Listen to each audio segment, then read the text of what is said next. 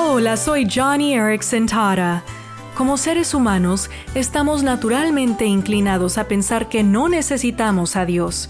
Somos personas orgullosas, ingeniosas, independientes y autosuficientes. Obvio que necesitamos a Jesús para llevarnos al cielo, pero más allá de eso, casi que solo acudimos a Él como último recurso. Pero no debemos ser así. Es por eso por lo que doy gracias a Dios por mis brazos y piernas paralizadas, porque subrayan que cada día, en cada momento, yo necesito a Dios. Amigo, amiga, Dios no derrama su poder sobre los orgullosos y los ingeniosos. Él solo da gracia en nuestros puntos de quebrantamiento.